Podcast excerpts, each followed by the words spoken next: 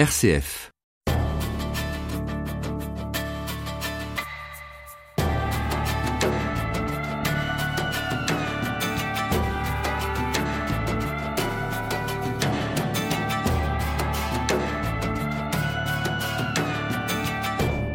Christian Bobin, c'est un vrai plaisir, toujours renouvelé, de vous retrouver chez vous, dans votre maison, à l'orée de la forêt, près du Creusot, la ville de votre enfance. La dernière fois que je suis venu vous rencontrer, nous étions au coin du feu pour parler de l'esprit de Noël. Et cette fois-ci, nous sommes dehors, sur la terrasse, en plein soleil, à quelques mètres des herbes folles que vous laissez pousser. Vous êtes écrivain, poète, et c'est autour de votre nouveau livre que nous allons échanger aujourd'hui, un livre intitulé Un bruit de balançoire, que vous publiez aux éditions L'Iconoclaste. Alors il y a un personnage qui vous a accompagné tout au long de l'écriture de ce livre, c'est Ryokan, un moine errant et poète japonais de la fin du XVIIIe, début du XIXe siècle. Et vous écrivez dans votre ouvrage, je n'ai pas écrit un livre sur Ryokan, mais avec lui. Et le avec est le seul mot souligné du livre. Qu'est-ce qui vous a attiré chez ce moine zen? Si vous saviez à quel point je cherche la, je cherche la joie. C'est-à-dire, c'est, c'est pas quelque chose qui est, qui est, qui est séparé de façon étanche de toute douleur, de toute difficulté. Mais je cherche, je cherche quelqu'un. Toujours, je cherche quelqu'un. Depuis toujours. Toujours depuis toujours. C'est, c'est peu à peu, en écrivant, que j'en ai pris conscience, vous voyez Mais écrire, pour moi, c'est appeler dans le noir, espérer qu'il y ait un écho, espérer que la parole va euh, s'éclairer en butant contre un visage. Et là, en l'occurrence, Ryokan, poète japonais, grand poète, grand moine du XIXe siècle, il est venu ici, euh, dans ma maison, parce que j'ai, euh, entre autres euh, infirmités, de, ne pas non plus séparer. Je ne sépare rien. Je ne sépare pas non plus les présents des absents. Donc, cet homme a beau être dans une île où je suis jamais allé, il a beau avoir été confit dans son 19e siècle et ses cendres y restaient définitivement, ou y volaient plutôt, ici ou là, et puis disparaître, et puis revenir autrement, sous une autre forme, eh bien, il est là.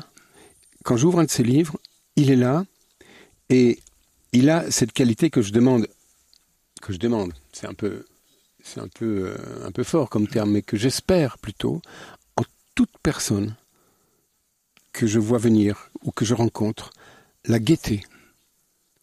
Pas le bonheur, pas l'optimisme, la gaieté, c'est-à-dire, c'est mais on en parlera peut-être, mmh. on précisera peut-être. Oui, il est joyeux. Vous l'avez senti comme quelqu'un de joyeux. Il est joyeux jusque dans le... Il est vrai, voilà.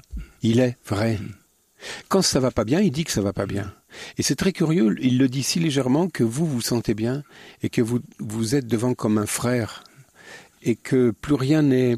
Puisque celui-là a traversé une épreuve, alors il, a comme, avec sa parole, avec son poème, il a comme béni mon épreuve à moi. Vous venez d'utiliser le mot de frère. Moi, j'ai senti que Ryokan, c'était votre frère. Et parfois même, je me demandais si vous parliez de Ryokan ou si vous parliez de vous-même. Au cœur de, de, votre nouveau livre, il y a Mon bon Ryokan. Vous lui écrivez une lettre. Hmm? Et vous commencez comme ceci. Je n'ai rien fait de ma vie. Rien. Juste bâti un nid d'hirondelles sous la poutre du langage. Et là, je me suis dit, mais c'est Ryokan ou c'est Christian Bobin? On peut dire ça de lui. Et, et, on peut dire ça de vous. Et on peut dire ça de moi. Hein. En tout cas, je le dis. Je le dis. Et alors ce rien, ce mot de rien, je n'ai rien fait de ma vie. Ça, j'aimerais qu'on passe un moment autour de ce rien. Qu'est-ce que c'est que n'être rien euh... Vous voyez, on vous, on vous apprend, et on a peut-être raison de le faire, dans un premier temps c'est nécessaire, on vous apprend dans cette vie, quand vous êtes petit, quand vous, et un peu plus tard aussi, à, à chercher les choses euh, solides. Les choses solides vous sont données parfois par la morale, elles vous sont données par, euh, par un travail, par des récompenses, par de l'argent, euh, par des soucis, parce que Dieu sait si les soucis en nous sont solides, ainsi de suite. Or, peu à peu, peu à peu, parce que le sol à certains moments se dérobe sous nos pieds, euh, parce que ici ou là il y a une épreuve, ou alors il y a une joie qui ouvre aussi un abîme, on s'aperçoit que les choses dites solides ne le sont pas en vérité.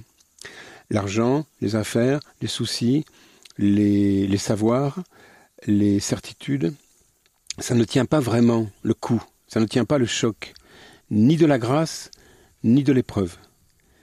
Qu'est-ce qui reste? Il reste ce qu'on peut appeler rien. Mais ce rien, il est de la plus haute qualité. C'est la fleur même de la vie. Comment je pourrais vous le, préciser? Il faudrait euh, le, Nous sommes, nous sommes là sur une terrasse. cette émission est, est capturée en, en été. Et on a un papillon qui est en train de voler autour de nous et on entend les insectes derrière nous, au milieu de vos herbes sauvages que vous n'avez pas coupées. voilà. On n'est pas face à un jardin entretenu chez voilà. vous. Voilà. Et c'est bien que vous parliez du papillon parce que le papillon, c'est dans un jardin, c'est comme une question qui vole et il n'y a pas de réponse. Mais la question est, est, elle-même suffisante, elle, elle est elle-même rafraîchissante, elle traverse tout. Et ce rien dont je parle, il a, il a la délicatesse des ailes du papillon. Vous voyez, un peu, un peu ce, ce. Je dis que c'est rien parce que il faut, il me semble qu'il faut protéger le plus profond du cœur, ce que vous aimez le plus. Il faut le mettre à l'abri dans un mot qui le, qui le cachera. Même quand vous le donnerez, il sera caché, de façon d'ailleurs à ce que le don puisse se faire ce sera la personne en face de l'ouvrir. Voyez? Et c'est un sentiment. C'est un sentiment qui n'est pas sentimental. C'est un sentiment. C'est une sorte d'intuition. C'est vous ouvrez la fenêtre un jour. Parfois, vous voyez du linge qui flotte. Vous ouvrez la fenêtre et puis vous voyez votre vie qui passe. Elle n'est plus en vous, elle est en dehors de vous. Et vous acceptez qu'elle passe. Et vous trouvez rien de plus beau tout d'un coup, vous ne reconnaissez rien de plus beau que ce passage. C'est ce rien, c'est la pensée peut-être la plus pure qu'on puisse avoir sur la vie. Et elle est difficile à préciser, comme vous entendez. Mmh. Euh, euh, vous écrivez dans votre livre N'être rien, peu y parviennent. On dit qu'ayant tout trouvé en lui, au plus blanc de la montagne de son cœur, aux neiges éternelles de son sang, Ayant trouvé plus que tout, Ryokan est redescendu se mêler aux simples et aux perdus. Il ne leur faisait pas la morale, et ne leur parlait pas des dieux. La silencieuse intelligence qu'il avait de la vie se communiquait à tous comme une guérison virale. Oui. Oui, parce que là, c'est ce par quoi nous, avons chance d'instruire autour de nous. Ce ne sera pas tant avec nos paroles, ce ne sera pas même avec une morale, mais c'est cette chose impondérable qu'est la présence, la vérité de notre présence ou de notre voix. C'est ça qui va toucher l'autre. Et c'est ça qui va peut-être le, le, le, réveiller, et c'est ça en lui qui va nous réveiller. Parce que ça marche, ça se passe dans tous les sens, cette histoire. Ce que vous venez de lire, euh, il y a plusieurs fables ou enfin qui sont plus que des fables, d'ailleurs qui sont des, des petits, comme des mini-évangiles concernant Ryokan. Et un jour il séjourne, il est mendiant, alors on l'accueille ici ou là, et un jour il séjourne dans une famille dont le fils est brutal. Et il ne dit rien. Lui, il ne dit rien à ce fils, rien. Il reste deux, trois jours, et le dernier jour, le troisième jour, il demande juste, parce qu'il a quelques difficultés à se pencher, il demande juste au fils de l'aider à, à, nouer des, une chaussure, à lasser une chaussure. Le fils s'agenouille et puis le Ryokan verse juste une larme parce que il sait toute la douleur qu'engendre ce, ce garçon et il sait aussi que cette douleur vient elle-même d'une douleur à l'intérieur du cœur de ce garçon. Et l'enfant, l'adolescent, relève la tête et comprend comme on, comprend seulement l'essentiel, c'est-à-dire par un éclair, sans mots. Il comprend que cet homme est en empathie avec lui. Il est en empathie avec la famille entière qui est déchirée par un, par seul des siens, et il est en empathie aussi avec lui. Et l'attitude de, cette, euh, adolescent changera du jour au lendemain, sans qu'un mot de reproche lui ait été fait. Voyez Et ça, c'est c'est le chef-d'œuvre des chefs-d'œuvre. L'enseignement des enseignements. Ah oui. Silencieux. Ah oui. Mais les enfants, tout petits, ils ont cette chose, c'est-à-dire, ils vont pas nous juger sur ce qu'on dit. Tenez, là en ce moment, j'ai mes deux mains offertes, ouvertes vers vous, un peu, un peu le bras un peu en oblique, appuyé sur la table, le coude sur la table. Et euh, je pense qu'un enfant qui n'aurait pas tous les mots, se demanderait un peu ce qu'on fait qui est un peu étrange, mais regarderait et même en une seconde verrait beaucoup de choses. L'attitude du corps, l'attitude du visage, le timbre de la voix. Je suis maladivement sensible aux voix. Elles mentent et elles disent qu'elles mentent quand elles mentent. Elles ne le savent pas, mais elles disent qu'elles mentent. Vous, vous savez ça, vous, hein? J'essaye d'écouter. Oui, voilà. il suffit d'écouter. Et, une voix qui cherche, qui dit le vrai, mais il n'y a rien de plus... Je m'exalte un peu en vous parlant, en répondant à votre question, mais parce que je pense que nous pouvons être des miracles les uns par rapport aux autres. Et je pense que nous pouvons... Ce, n'est pas un, un moine, ce n'est pas extraordinaire. Un saint, ce n'est pas extraordinaire. C'est la vie qui est extraordinaire. Et si, et si nous nous mettons dans son flux, nous pourrions, nous pourrions, je crois, obtenir des choses comme dans cette histoire, comme dans, ce passage que vous avez lu, silencieusement, sans morale, juste avec une empathie brûlante de l'autre, une compréhension de l'incompréhensible.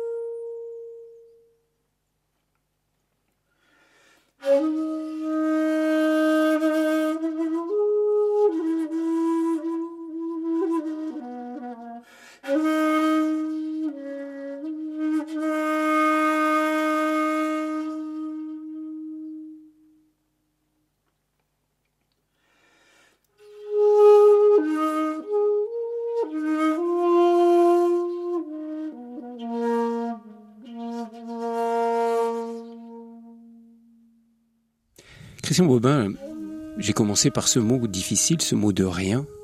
Il est vraiment important. Tout au long de votre livre, il revient à plusieurs fois. Quand vous demandiez à votre père qui était vivant encore, vous lui disiez qu'est-ce que je peux te faire comme cadeau pour ton anniversaire? Il, il répondait rien. Vous dites qu'il n'y a rien de plus difficile que d'offrir rien. oui. C'est rare à trouver. Ce mot de rien, il est, il est fondamental, j'ai l'impression, chez vous. Et notamment, par exemple, la notion de ne rien faire. Beaucoup de gens disent oh, mais Christian Bobin, c'est un contemplatif, il est chez lui, il écrit certes, et puis souvent il ne fait rien. À plusieurs reprises, on, perçoit dans votre livre que, que Ryokan, votre frère, comme vous, vous restez sans rien faire. Mais dans ce rien, on a l'impression qu'il se passe tellement de choses. Regardez passer un nuage, regardez une fleur ou comme tout à l'heure, un papillon volé. J'aimerais que vous nous aidiez à comprendre ce que c'est que ce rien faire qui est propre à certains moines zen, puis on a l'impression qu'il est propre à Christian Bobin aussi. Je vois la totalité, et quand je dis je vois, je la ressens, comme un livre, la totalité de la vie, comme un livre. Chaque journée est une page entière enluminée, et qu'on me propose de déchiffrer. Donc la plupart du temps, je préfère me taire au fond, bien que je sois un peu bavard, mais la plupart du temps, je vais plutôt me taire. Je vais regarder, passionnément regarder, regarder comme un affamé. Je vais regarder, par exemple, on peut regarder le pain. Si on le regarde comme un affamé, on va le connaître profondément, le pain. Et aussi, peut-être, on, va aller jusqu'à, on pourrait aller par la, par la voie du cœur, de l'esprit, à, à retrouver le, le, le blé qui a engendré ce pain, à retrouver, à, deviner quelque chose des hommes qui ont travaillé sur ce champ quelque part, à retrouver aussi le mouvement, j'exagère, mais si je n'exagère pas, on ne verra rien, à retrouver et presque à entendre le mouvement du vent sur le champ de blé qui peu à peu, par des tractations, par des labeurs, par des sueurs, par un travail nocturne et très poétique, du boulanger va arriver à ce pain sur la table, pour peu qu'il soit bon, pour peu qu'il soit pas tout à fait industriel, produit euh, sans âme. Et ne rien faire, c'est c'est réfléchir, mais d'une façon qui n'est pas abstraite. C'est ben, je pourrais presque l'exercer comme ça devant vous là maintenant parce que vous êtes en face de moi, puis en arrière, il y a, y a une sorte de jardin en friche. Euh, un bruit d'avion aussi, parce que la forêt est sous un couloir aérien. Et ce, ce bruit n'est pas déplaisant. Ce bruit, il est... Alors, voyez par exemple, ce bruit, je le vois comme un, bruit de, de fer à repasser sur un, vous voyez, sur un linge, sur, un linge blanc, sur un linge bleu, ah, sur un linge bleu. Voilà. Mm. Et je vois, je vois les correspondances entre les choses, mais je les vois à condition de ne pas être encombré par, par une occupation. Mais on a l'impression que vous, avez, vous êtes né comme ça. Et à un moment, je crois que vous demandez dans une lettre à votre mère, mais comment as-tu fait mon cerveau? Oui. Et vous êtes né comme ça, ou ça a grandi en vous? Le fer à repasser insiste là.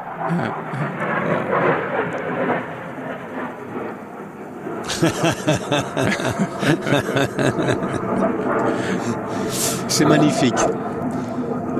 Vous qui aimez la musique, c'est une forme de musique? Ah, c'est magnifique. On le voit voler dans le ciel bleu autour de nous.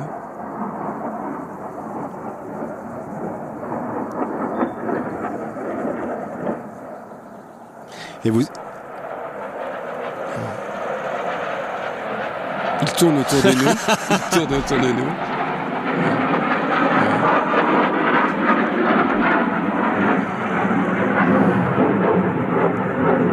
Comment vous le recevez, ce son?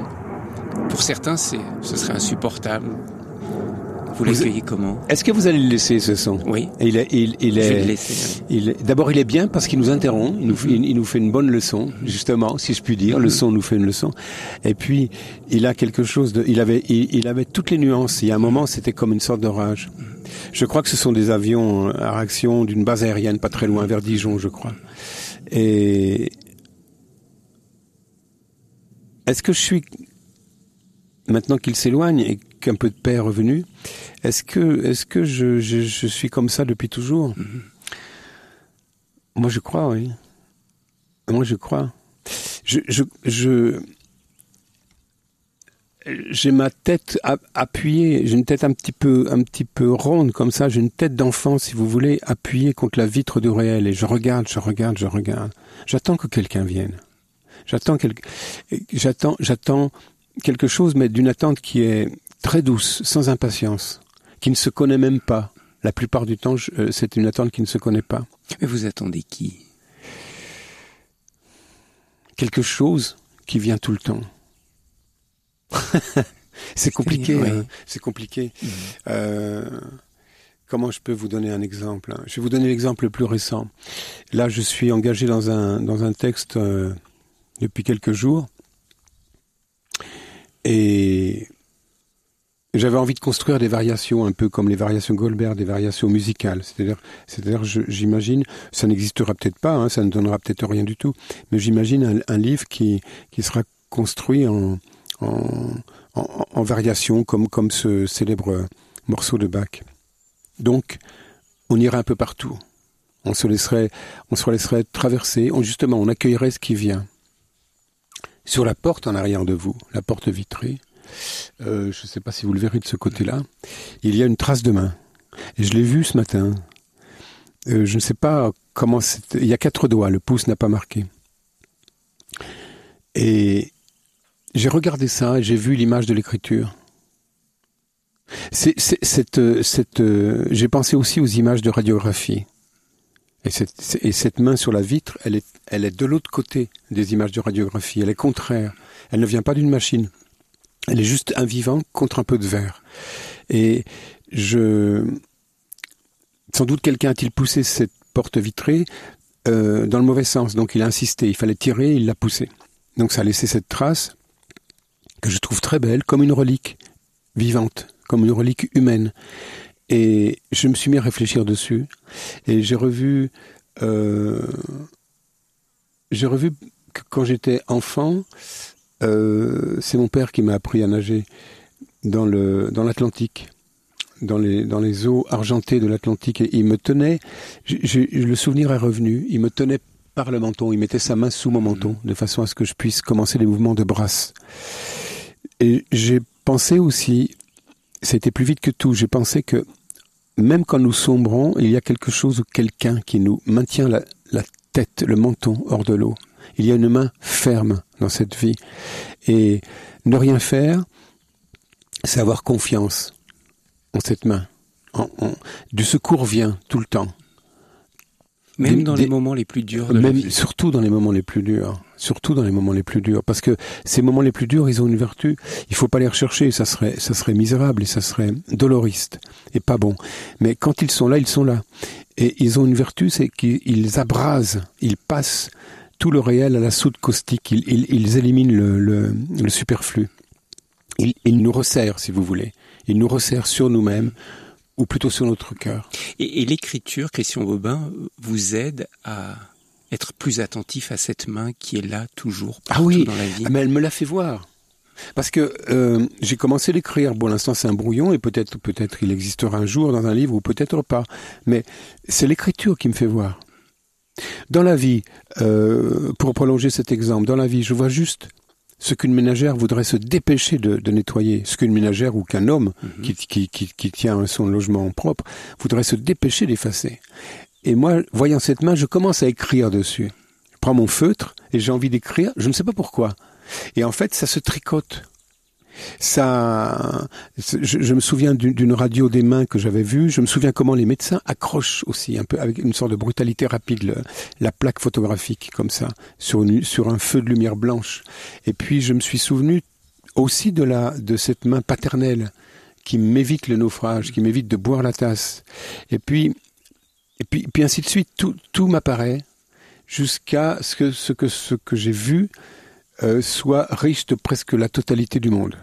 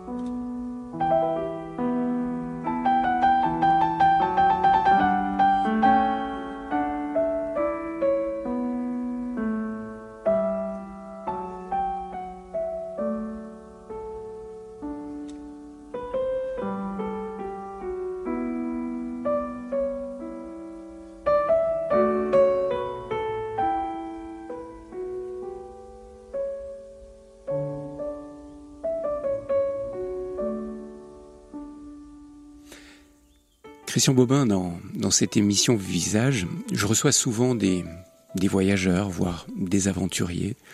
Vous, vous êtes un aventurier d'un autre type. vous ne bougez pas, ou très peu, de cette maison. Dans votre dernier livre, Un bruit de balançoire, des amis veulent vous inviter en Suède et vous leur écrivez pour essayer de leur faire comprendre que vous ne souhaitez pas voyager. Et vous écrivez ceci, ils sont partout, sauf en eux. Ces gens qui font le tour du monde le plus long voyage que j'ai fait, c'était dans les yeux d'un chat. Vous croyez pas au voyage? Vous, ne croyez pas que des gens peuvent euh, se découvrir, rencontrer, vivre une véritable expérience forte dans sûrement, le voyage? Sûrement, si s'ils si, en témoignent, je les crois. Je suis quelqu'un de très crédule.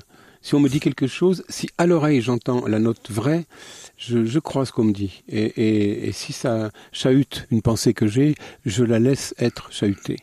Oui, oui, c'est possible qu'un voyage nous instruise ou mais au, bout du nous compte transforme même, nous, transforme, au bout du compte ce sera pas le voyage lui-même ce sera l'humain Et, ça peut, il, peut être euh, en bas de l'immeuble. Il peut être dans la rue à côté. Peut-être pas nécessaire d'aller au bout de, au, bout du monde. Peut-être pas. Vous me demandez si je crois au voyage. Euh, je crois en très très très peu de choses. Très peu de choses. Mais je ne crois pas non plus aux racines. Voyez? Alors que vous n'avez quasiment jamais quitté votre lieu racine qui est le Creusot. Oui, oui. Là, on est à, 12 km à peu près. Première fois que je vous avais rencontré, vous étiez dans l'immeuble. Vous aviez pratiquement vécu toute votre vie au Creusot. Puis vous avez quitté cet immeuble, vous êtes venu ici. Mmh. Grande aventure. Une grande aventure, 12 km. Vous êtes dans cette maison. Vous rendez compte à l'orée de la forêt. Quel déplacement. Et alors, ce qui m'a intrigué, c'est que, bon, je crois que vous n'aimez pas le voyage, mais vous aimez les gens du voyage. Et c'est vous qui m'avez fait connaître Alexandre Romanès, euh, Jean-Marie Kerwisch, hmm. Des gens du voyage, des gitans. Oui, oui. Expliquez-moi ça. Vous qui n'aimez pas le voyage, vous aimez les gens du voyage. Il y a plusieurs réponses que je pourrais vous faire. D'abord, c'est que quand euh, les contraires s'attirent, les contraires se parlent et s'aiment beaucoup en fait. Et moi, je, moi, je pourrais, je pourrais passer ma vie euh, sur un espace guère plus grand qu'un timbre-poste. Et ces gens qui bougent, euh, qui ont la bougeotte, qui sont, qui, qui, qui, qui vont sous tous les cieux, idéalement, parce que parfois ils sont, ils ont de la difficulté à se déplacer. Ces, ces, gens me parlent, les contempler, les rencontrer, les rencontrer, converser avec eux, me donnent l'air qui risquerait sinon de me manquer peut-être. Voyez? Donc euh, moi j'aime lier commerce de paroles et de regard avec euh, avec toutes sortes de gens, toutes sortes de gens. Les gitans, c'est les c'est les hmm, comment dire, c'est un peu des hommes christiques.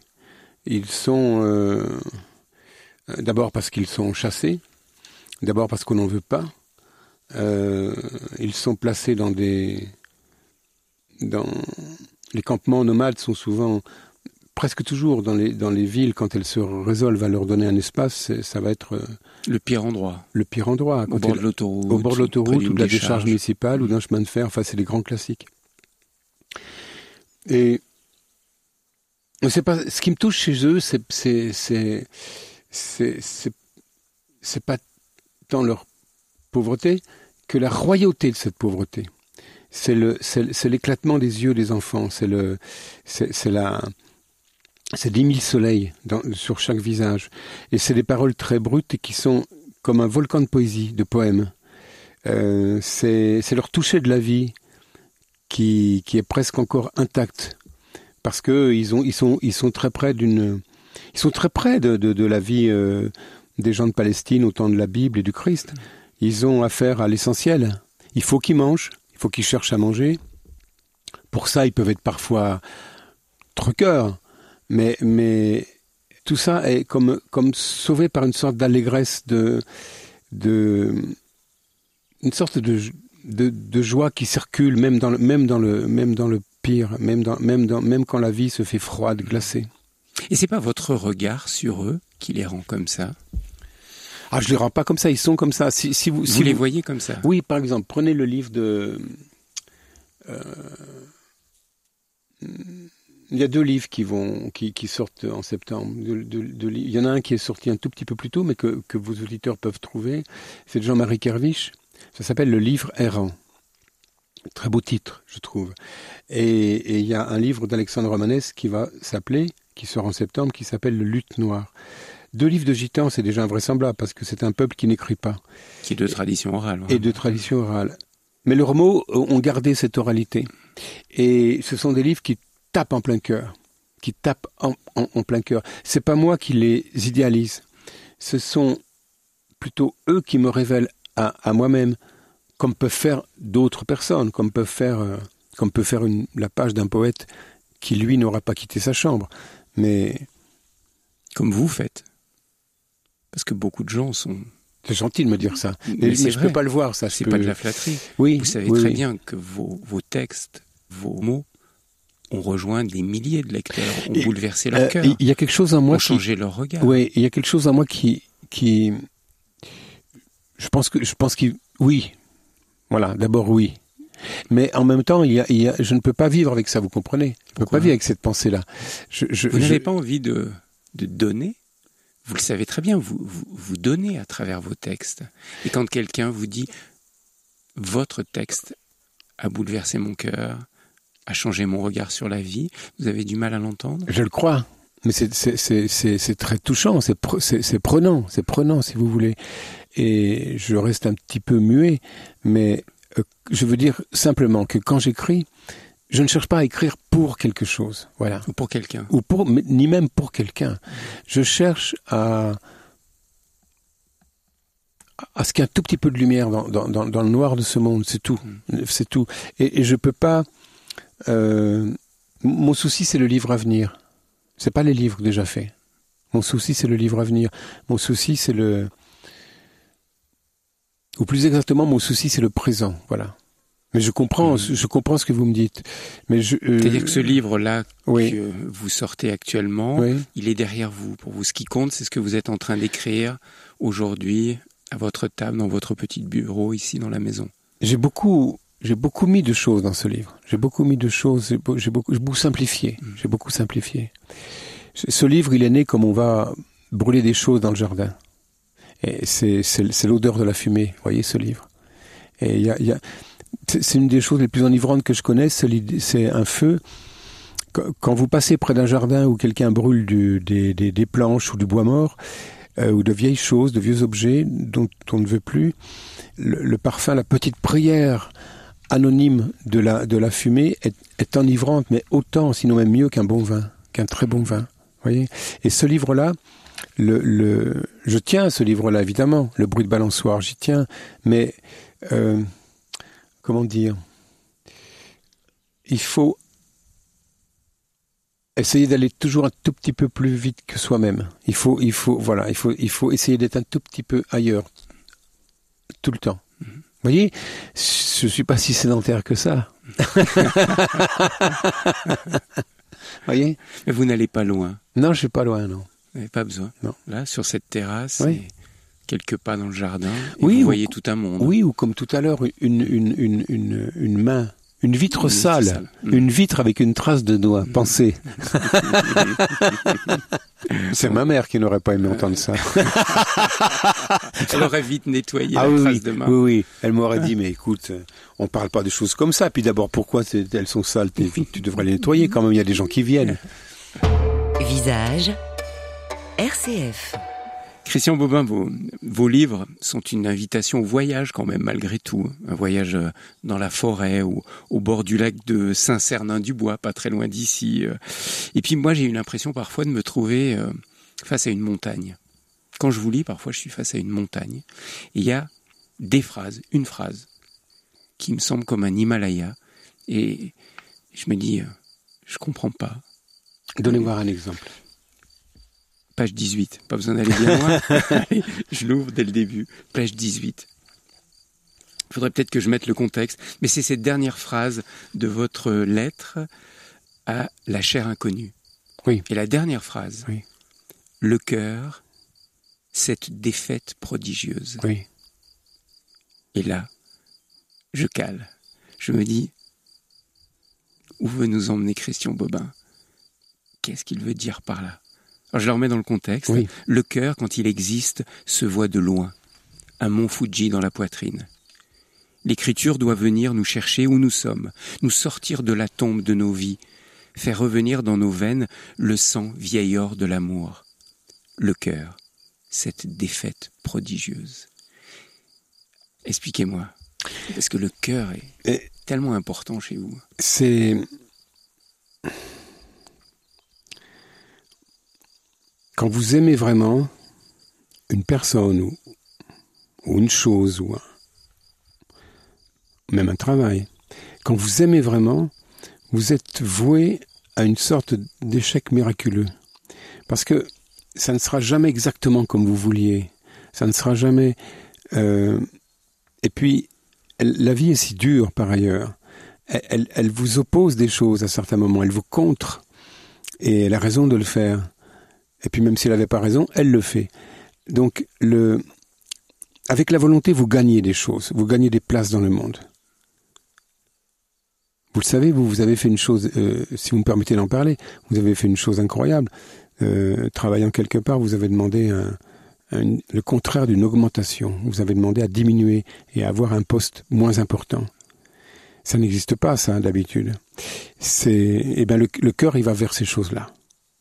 Donc, il ne gagne pas. Il gagne pas la loterie du monde. Jamais. Jamais. Mais il gagne le... plus. Il gagne autre chose. Oui, mais c'est autre chose que gagner à ce moment-là. C'est autre chose que gagner. Parce qu'un gain va toujours, quelqu'un, un gagnant va toujours avec des perdants. Et dans ces histoires-là, dans, dans, dans l'amour, il n'y a ni vainqueur ni vaincu. Le Christ a, a parce que c'est quand même incroyable cette chose. Il y a, un homme qui traverse la vie sur assez peu de temps. Euh, ses parents ne le reconnaissent presque plus. Il se fait, il se fait engueuler par sa mère parce qu'elle lui demande pourquoi il traîne avec euh, une bande de vanupiers et qu'est-ce qui lui prend de parler comme s'il avait, il était en direct avec le ciel. Il a une vie publique, dite publique, de à peu près trois ans. Et puis, euh, qu'est-ce qu'il nous dit en gros? Il nous dit que il faudrait s'aimer les uns les autres. Il faudrait, il faudrait avoir pour l'autre l'intérêt qu'on a pour soi-même. C'est tout. C'est juste tout. Et en récompense, on le cloue comme, comme une chauve-souris sur du bois. Et voilà. Fin du premier épisode. Et voilà. Et ben ça, c'est des plus belles histoires d'amour qui soient. Parce qu'il n'y a pas de triomphe. Il y en a juste un, une semaine avant, avant le désastre, sur un petit âne, avec des rameaux, mais c'est sur un petit âne, c'est sur un petit âne. Et les gens qui l'applaudissent, la foule qui l'applaudit, c'est la même qui va se, qui va se le laisser être crucifié. Donc, l'amour n'est jamais, jamais, jamais vainqueur. Mais c'est comme ça qu'il triomphe, au fond. C'est comme ça que dans un sens il gagne. C'est en perdant qu'il gagne. C'est-à-dire l'effacement. Euh, rien n'est plus beau que le dévouement. Rien n'est plus beau qu'un sacrifice. Rien n'est plus beau que, que d'avoir fait quelque chose sans aucun intérêt propre, sans, sans, sans, rechercher son intérêt, sans même plus penser à soi, sans même plus exister. Rien n'est plus beau.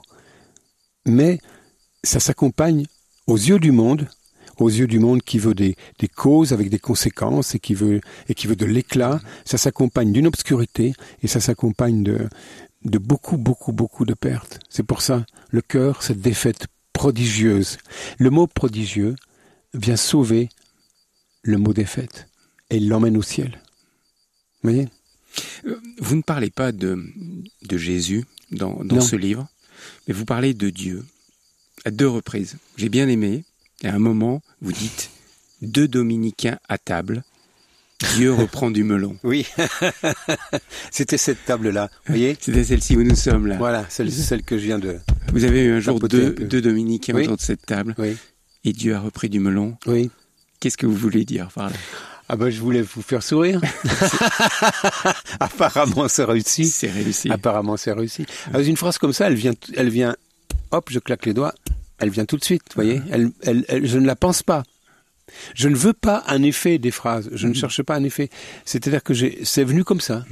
C'est venu comme ça. Et après, j'en suis le premier surpris et je suis le premier amusé. Je suis le premier amusé.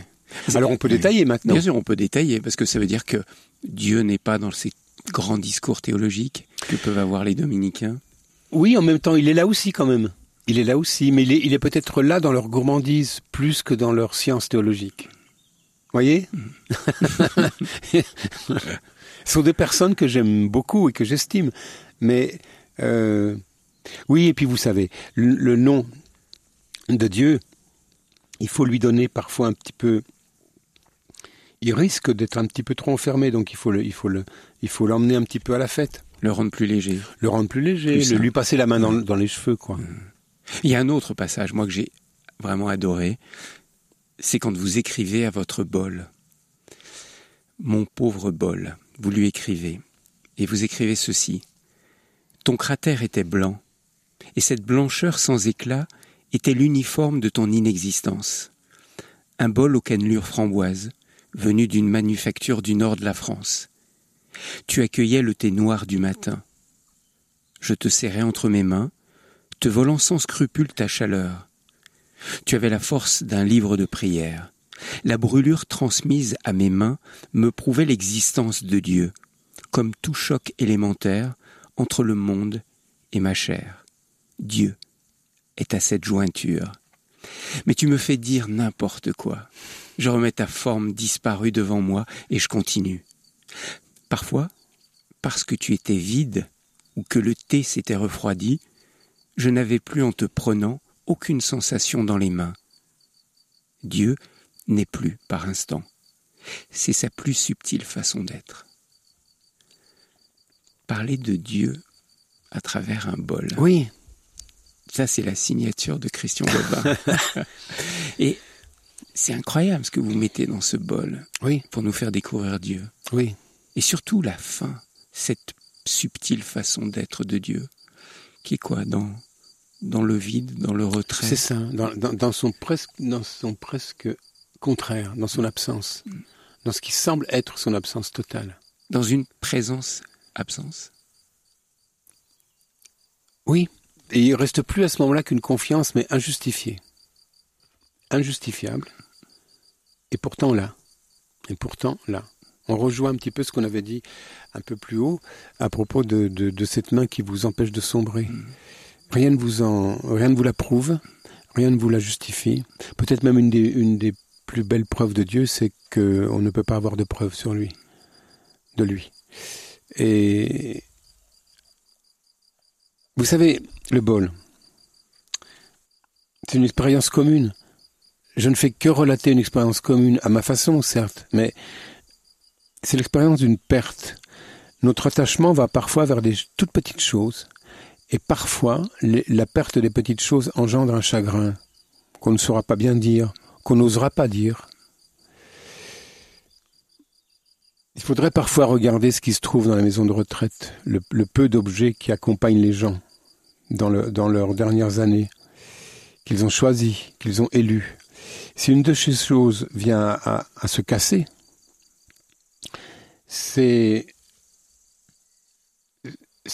par le chagrin que ça engendre et par cette faille que quelque chose arrive qui est, qui est paradoxalement un gain.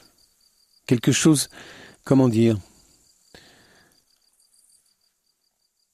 En plus, c'était pas un bol très. Il avait rien de particulier puisque il venait d'une. il sortait de l'industrie. Il n'était pas façonné par un artisan. Mhm. C'était pas. Un... C'était un bol ordinaire. C'était un bol tout à mhm. fait ordinaire, tout à fait ordinaire. Et c'est moi qui cognais sa tête contre le, contre le robinet, en le lavant. Avec une seconde d'inattention. Une seconde d'inattention. Mais il y a un bol aussi dans les poèmes de, de Ryokan. C'est ce qu'il appelait son bol de mendicité. Et parfois il le perdait. Faut savoir que les, moines partent mendier leur nourriture. C'est ce que faisait Ryokan. Voilà, on, leur donne du riz. Mhm. Euh, le plus souvent du riz et qui, leur fait un repas. Et son bol de mendicité, il le posait dans l'air pour jouer avec des enfants parce qu'il attirait les enfants. Les enfants aimaient bien cet, homme qui, ne ressemblait pas aux, grands, aux adultes, aux autres adultes. Et de jouer ou de sourire avec eux, il laissait son bol dans l'air, mais après, parfois, il ne le retrouvait plus. Et il en avait un chagrin. C'est beau le chagrin d'un saint. C'est beau qu'un saint ait une faiblesse pour un tout petit objet. Parce que je crois, moi, que dans, dans, dans certains objets, nous, nous, nous, nous, mettons le plus... Curieusement, nous, nous demandons de prendre en garde le meilleur de nous-mêmes, de le garder. Et c'est pas une forme d'attachement contraire au principe des moines bouddhistes C'est une forme. C'est une forme d'idolâtrie. C'est une forme d'attachement. Mais comme Dieu merci, personne n'est parfait. C'est très bien comme ça. C'est très bien je, je, ne suis pas pour un, pour vanter le, le, détachement absolu parce que parce que d'abord je crois que c'est impossible. Et puis c'est ça nous le, le, détachement peut ressembler à quelque chose d'extrêmement glacial comme l'intérieur du frigo voyez. Donc euh... c'est pas le cas avec Ryokan en tous les cas. Ah non. Et c'est pas le cas avec vous. Vous êtes un mendiant Christian Bobin. Euh, comme, comme, vous. comme vous. Comme ceux qui nous écoutent. Je crois qu'on m'en dit sans arrêt quelque chose. On m'en dit, mais on ne sait pas ce que c'est. C'est pas de l'argent. c'est pas, ça peut être parfois une aide, mais, sans, mais même sans, sans besoin d'aide apparent, on, on, on, il y a quelque chose en nous qui tend la main. Voilà. On dit quoi? De la reconnaissance, de l'amour? Au-delà de ça encore, au-delà, quelque chose, je ne saurais pas le nommer. Euh, Cette main dont vous parliez tout à l'heure, qui va nous soutenir? On l'attend, on la Pe Peut-être, on, on, la vie, c'est comme un drôle de jeu. La règle, c'est de chercher. Et, et si vous trouvez, vous avez perdu. Il faut continuer à chercher tout le temps, tout le temps. Si vous trouvez, c'est, vous avez perdu parce qu'en fait, vous avez trouvé quoi? Vous avez trouvé une certitude. Une certitude, c'est une porte fermée, bétonnée. Vous avez trouvé une belle expression. Euh, et une belle expression, ça risque d'être le glacis d'une perfection de, l'esthétisme. En fait, trouver, c'est se perdre, peut-être. C'est risquer de se perdre parce qu'on est sûr, on est certain de ce qu'on a. Il faut chercher. Il faut vraiment chercher. Il faut pas, il faut pas. Et, en plus, on vous dit chercher, mais on vous dit pas quoi. J'ai une idée de ce que ça peut être. J'ai une idée, je vous dirai, de ce qui est à chercher. Il faut le chercher, mais ne croyez pas l'avoir jamais trouvé. Qu'est-ce que c'est? Nous-mêmes. il faut chercher nous-mêmes.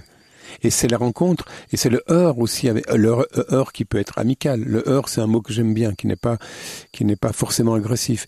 Mais c'est la rencontre, c'est le choc d'une rencontre, ou d'un amour, ou d'une amitié, qui peut, qui peut nous amener, nous éclairer sur nous-mêmes. C'est nous-mêmes qui, nous, nous cherchons nous-mêmes. Hmm. Et nous-mêmes, c'est un tout petit peu plus que moi. Est-ce que c'est ce cœur enfant dont vous parlez? Parce que sur la couverture du livre, vous écrivez ce qui parle à notre cœur enfant et ce qu'il y a de plus profond. J'essaie d'aller par là. J'essaie seulement. Voilà. C'est ça? Oui, c'est ça. On peut le nommer comme ça. Le cœur enfant, hmm. qui est en nous, qui est nous finalement. Hmm. Et qui est nous, qui est nous plus que nous, qui est nous plus que que le nous que, que que dont nous nous servons pour pour nous saluer les uns les autres, dont nous nous servons pour aller au travail, dont même dont, un écrivain se sert pour mettre son nom sur un livre. C'est plus profond que tout ça. C'est une identité amoureuse. Et une identité amoureuse, elle est sans arrêt en mouvement. Sans arrêt. Du coup, je comprends mieux une des phrases de ce livre. La vie est ce jeu où il s'agit d'approcher au plus près de soi. Oui. Sans s'en apercevoir. Sans s'en apercevoir. Voilà. Ah, ça. Voilà. c'est quoi sans s'en apercevoir? Eh ben Parce que si vous en apercevez, si vous avez trop de conscience, vous allez figer le jeu. Vous allez, vous allez arrêter la recherche. Vous allez croire que vous avez trouvé. Vous allez vous endurcir dans une image. Il faut chercher, chercher, chercher. Vous savez, le modèle pour moi de vie ces temps-ci, depuis quelques mois, ce sont, mais c'était déjà un peu présent dans le livre dont, dont on parle, ce sont les roseaux. Il y a un étang pas très loin d'ici, pas, celui qui est dans le village à côté, mais un peu plus loin, dans les bois, il y a un petit étang encerclé d'arbres, comme un miroir de poche. Vous savez, les miroirs de poche qu'on met dans les sacs. Et il y a, au bord du rivage, tout contre le rivage, il y a quelques roseaux. Et je m'y promène un jour et je vois le mouvement du vent dans la barbe des roseaux. Je vois cette raideur apparente des tiges et leur souplesse extrême en même temps c'est, le livre du Tao. C'est une page du Tao, mais en plein air, en plein air. C'est cette délicatesse, cette souplesse-là, pour moi, c'est l'idéal. C'est l'idéal. Ces roseaux, ils écrivent des pages de la Bible sans s'en apercevoir. Finalement, la Bible n'est-elle pas écrite partout autour de nous? Oui, oui. Là, dans, ce jardin, tous les dans jours, cette maison, chaque jour, qui vous entoure. Chaque jour.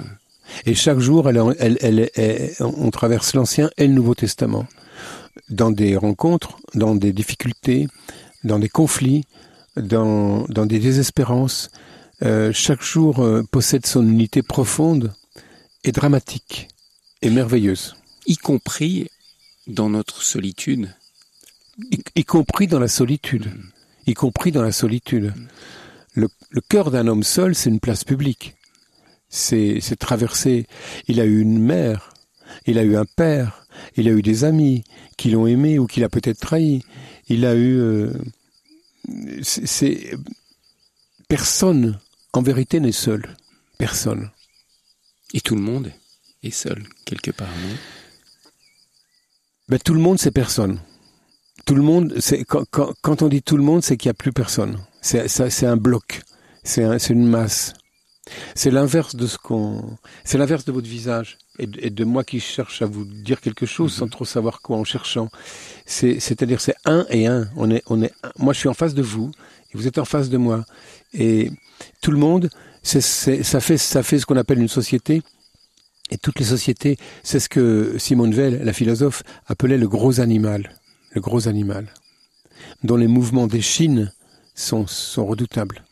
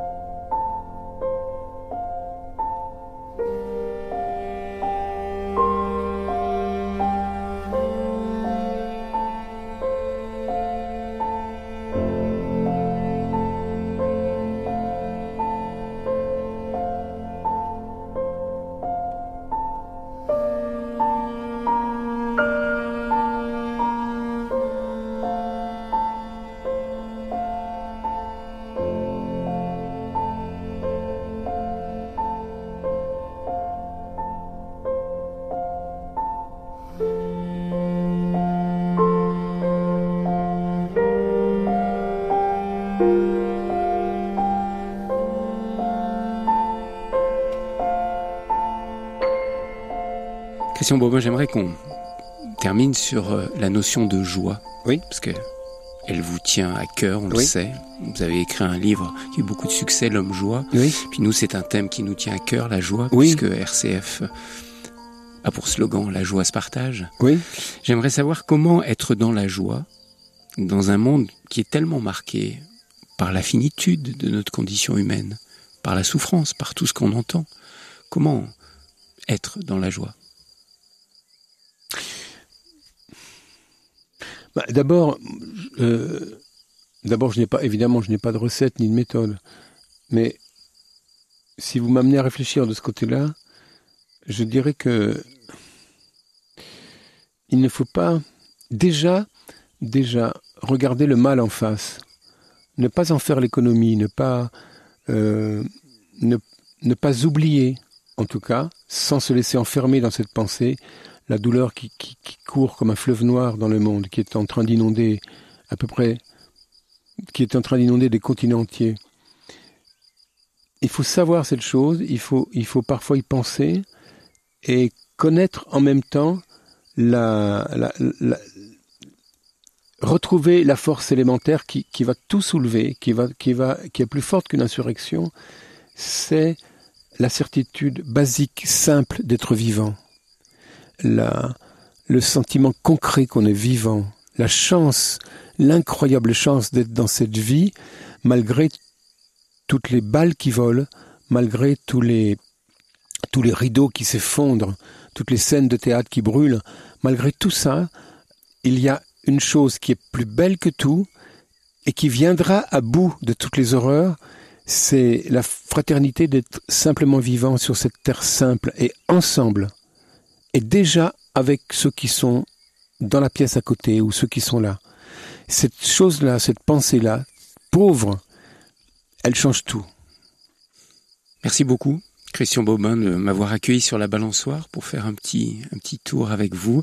Je rappelle le titre de votre livre, Un bruit de balançoire, que vous venez de publier aux éditions de l'Iconoclaste. Vous nous faites rencontré beaucoup de personnes, pas seulement ce moine errant et poète qui est Ryokan, mais aussi des poètes russes, Lydie Datas, à qui vous consacrez une, une dernière lettre, et puis ce bol, ce bol que j'ai tant aimé. Merci Christian Bobin. Merci à vous.